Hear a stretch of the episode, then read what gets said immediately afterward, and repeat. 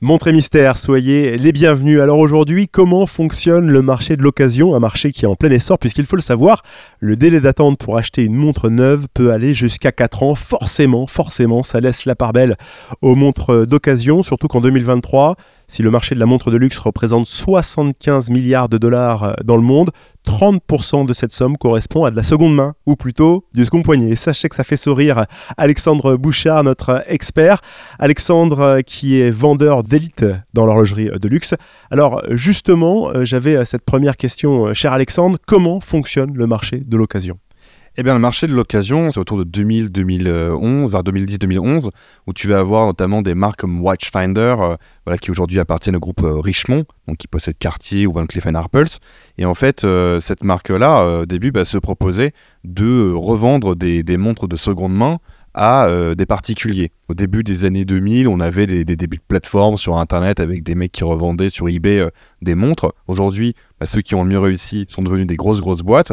Mais en attendant, en fait, c'est ce phénomène qui, est récent a, explosé, en fait, notamment parce qu'il y avait trop trop de demandes sur les, grandes marques, donc euh, type euh, Patek Philippe, euh, Rolex, Vacheron Constantin, il y en a plein d'autres, où il fallait être sur liste d'attente. Et les listes d'attente, ça pouvait être un an, deux ans, trois ans, et voire même les listes ont été supprimées. C'est-à-dire qu'il y avait trop trop de demandes en fait pour des modèles de base et ça déstabilisait, déséquilibrait donc la, stratégie des marques. Donc les gens se sont retrouvés, on va dire, un peu à la rue, hein, c'est-à-dire euh, en dehors des listes. Et puis bah ils ont commencé à s'intéresser bah, à ce qui était accessible, ce qui était possible. Et puis aussi bah, il y avait une question de prix quoi. Ils n'avaient pas à dépenser, on va dire, une somme trop trop forte. Ils pouvaient commencer à s'amuser et il y avait beaucoup de choix. Donc c'est ça en fait euh, qui, a vraiment démarré, on va dire, cette nouvelle aventure de la montre euh, de seconde main. Une montre d'occasion, elle est forcément moins chère que la montre neuve, ou ça peut être le contraire, elle peut être plus chère? On pourrait croire qu'en fait une, montre en fait euh, au niveau du marché de la seconde main est, moins chère qu'une neuve. C'est normal parce que généralement euh, tu, sors de la boutique, il y a une dépréciation de la valeur de la montre qui peut être à hauteur de 20% à partir du moment où elle passe le pas de la, porte. Hein. Donc euh, c'est vrai que tu, es dans une logique où tu t'es acheté une montre plaisir. Hein. Voilà, c'est pour toi. Après, il y a à cause de la, rareté qui a été générée, les gens voulaient quand même s'acheter la montre de leur rêve et donc ça a créé une tension sur le marché. Et donc euh, certaines montres, en fait, euh, on avait toujours, on va dire, euh, encore, enfin, étaient les plus sexy hein, pour faire pour faire ça. On commençait à voir leur valeur s'inverser, c'est-à-dire que des montres de seconde main commençaient à, comme des actions hein, sur le marché, à voir leur action se retourner et le prix devenait délirant. C'est-à-dire que une montre qui normalement sortie d'usine vaut 8000 euros, elle passait à 14 000, voire 34 000. Et on à laquelle euh, bah, la Rolex Submariner, hein, euh, si tu veux, c'est la montre euh, iconique. T'en as d'autres, par exemple aussi bah, les Patek Philippe, notamment Aquanaut, Nautilus. Il y en a vraiment plusieurs. Je te dirais qu'il y a à peu près 4-5 montres dans ce genre de, de marque voilà, qui ont autant d'attrait et d'attention et qui sont devenues en fait des valeurs refuges c'est euh, comme l'or, ça va euh, rester dans le temps. Est-ce que euh, justement de faire un achat comme ça avec une montre qui vaut plus cher d'occasion que neuve, c'est un bon investissement?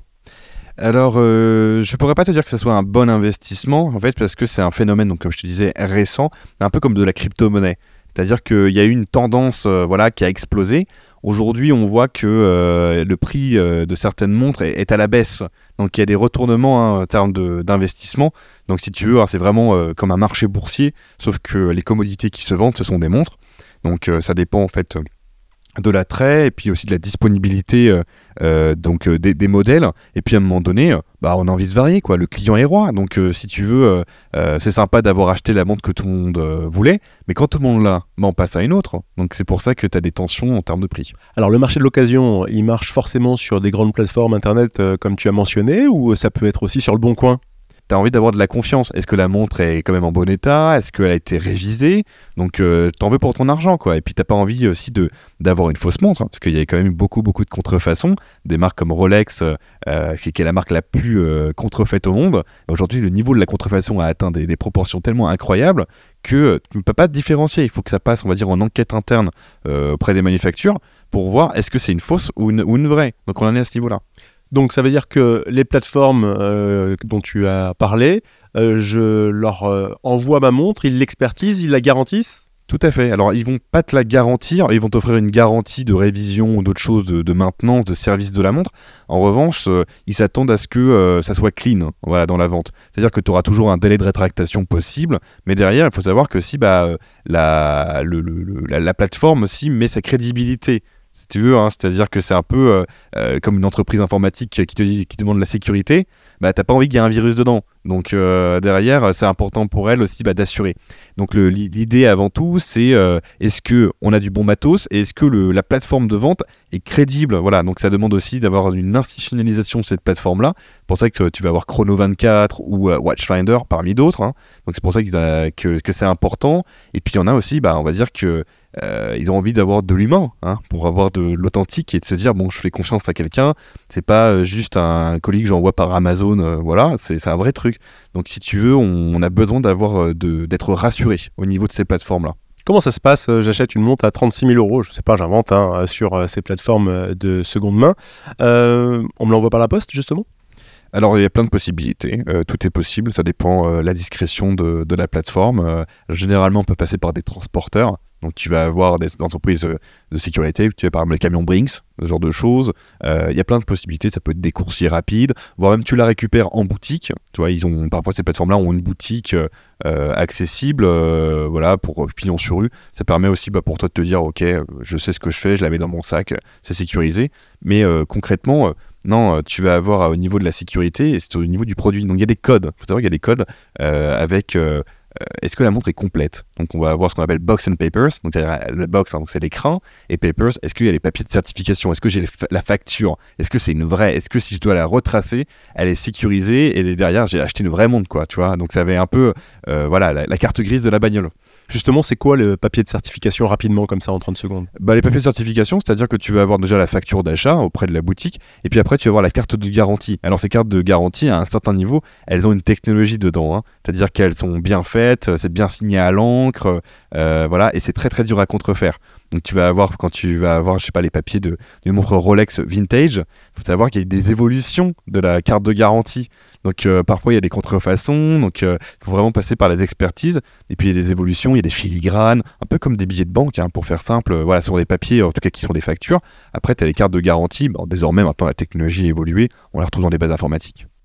Tu conseilles aussi de passer par les ventes aux enchères pour acheter une montre de luxe? Oui, tout à fait, parce qu'en fait, tu vas avoir la crédibilité de, la maison de vente aux enchères. tu vois, je pense à Christie's, dans ce genre de choses qui derrière bah, va avoir euh, bah, des montres. Bah, parfois elles sont disponibles, elles sont euh, accessibles et euh, tu n'es pas obligé d'avoir la montre à 100 000 euros. Ce que j'allais dire, c'est pas forcément des montres excessivement chères. On peut trouver des montres très abordables. Enfin, après, tout est une question de budget bien sûr, mais à quelques milliers d'euros seulement. Alors exactement. Alors tu vas voir les collections. Alors après, ta montre, si tu as des, des, rivaux, hein, des, des, des, concurrents qui sont aussi intéressés parce qu'ils veulent aussi cette petite montre-là et l'ont repéré eux aussi. Il hein. faut pas oublier qu'on n'est pas seul dans ce monde-là. oui, c'est intéressant d'acheter la montre. En plus, elle est authentifiée. On peut avoir aussi, euh, comment dire, pas une enquête, mais qui a été le, la personne qui a vendu. Donc, est-ce que c'était un bijou de famille? Euh, Parfois, tu peux tomber sur une belle pièce. Donc, comment, en fait, si tu veux, on a un peu une traçabilité, il y a une généalogie de la montre. Donc, ça, c'est intéressant. Et puis aussi, bah, tu as la crédibilité de la maison. Hein. Donc, euh, eux, s'ils te vendent une toquante qui, en fait, est d'une fausse, t'imagines bien l'histoire. Est-ce qu'on peut spéculer avec les montres d'occasion? Ah oui, bah ça c'est justement, c'est le fameux marché de, l'occasion. Ce n'est qu'un marché, on parle d'occasion, mais c'est un marché de spéculation avant tout. Euh, en fait, si tu veux, peu importe la montre soit neuve ou ancienne, euh, c'est avant tout euh, un marché de la spéculation.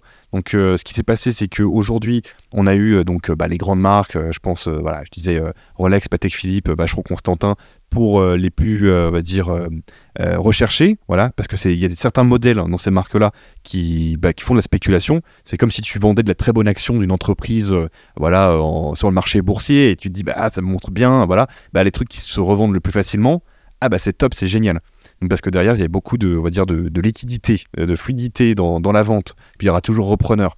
Donc ça sera plus dur de j'achète une montre et si j'ai pas le client euh, en face de moi, bon bah là ça va être un si tu as perdu un peu au casino de la vie. Donc euh, non, c'est vraiment euh, important en fait de, de, de, s'intéresser à ça. En revanche, après, il y a l'arrivée des indépendants. Donc il y a des gars qui aujourd'hui qui ont de l'argent et qui disent bah, j'en ai marre, je sais pas, ces marques-là pour moi c'est devenu du tout venant. Il y a du matu vu et puis à un moment donné, comment je peux rester riche ou en tout cas me positionner avec une hiérarchie de montres, on va dire très rare?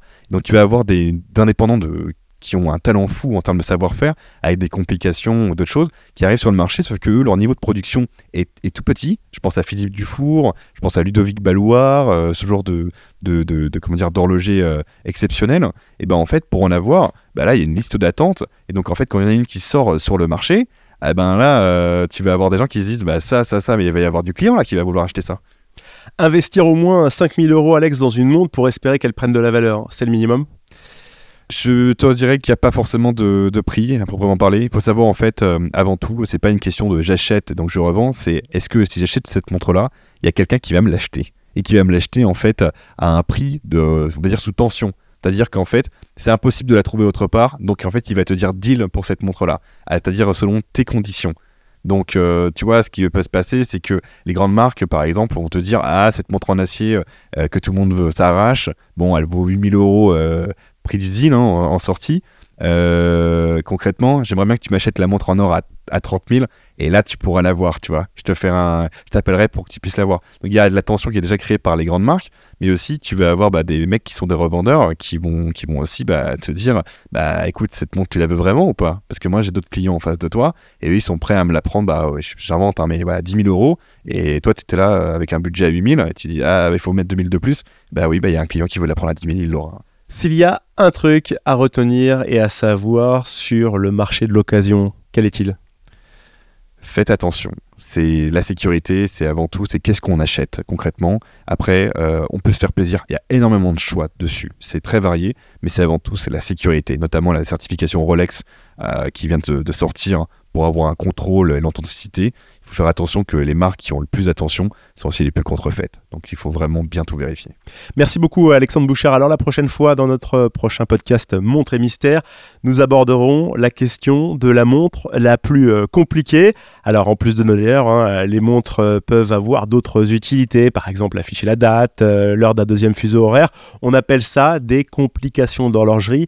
Et à ce petit jeu, la montre la plus complexe en compte pas 10, 20, 30, 40, mais 57. C'est énorme. On aura l'occasion d'en parler dans ce futur podcast. La complication la plus difficile à réaliser étant celle du tourbillon. On vous expliquera tout avec Alexandre Bouchard. Très bon après-midi, très bonne soirée, très bonne matinée, quoi qu'il en soit, très bonne journée. Prenez soin de vous, c'était Montré Mystère.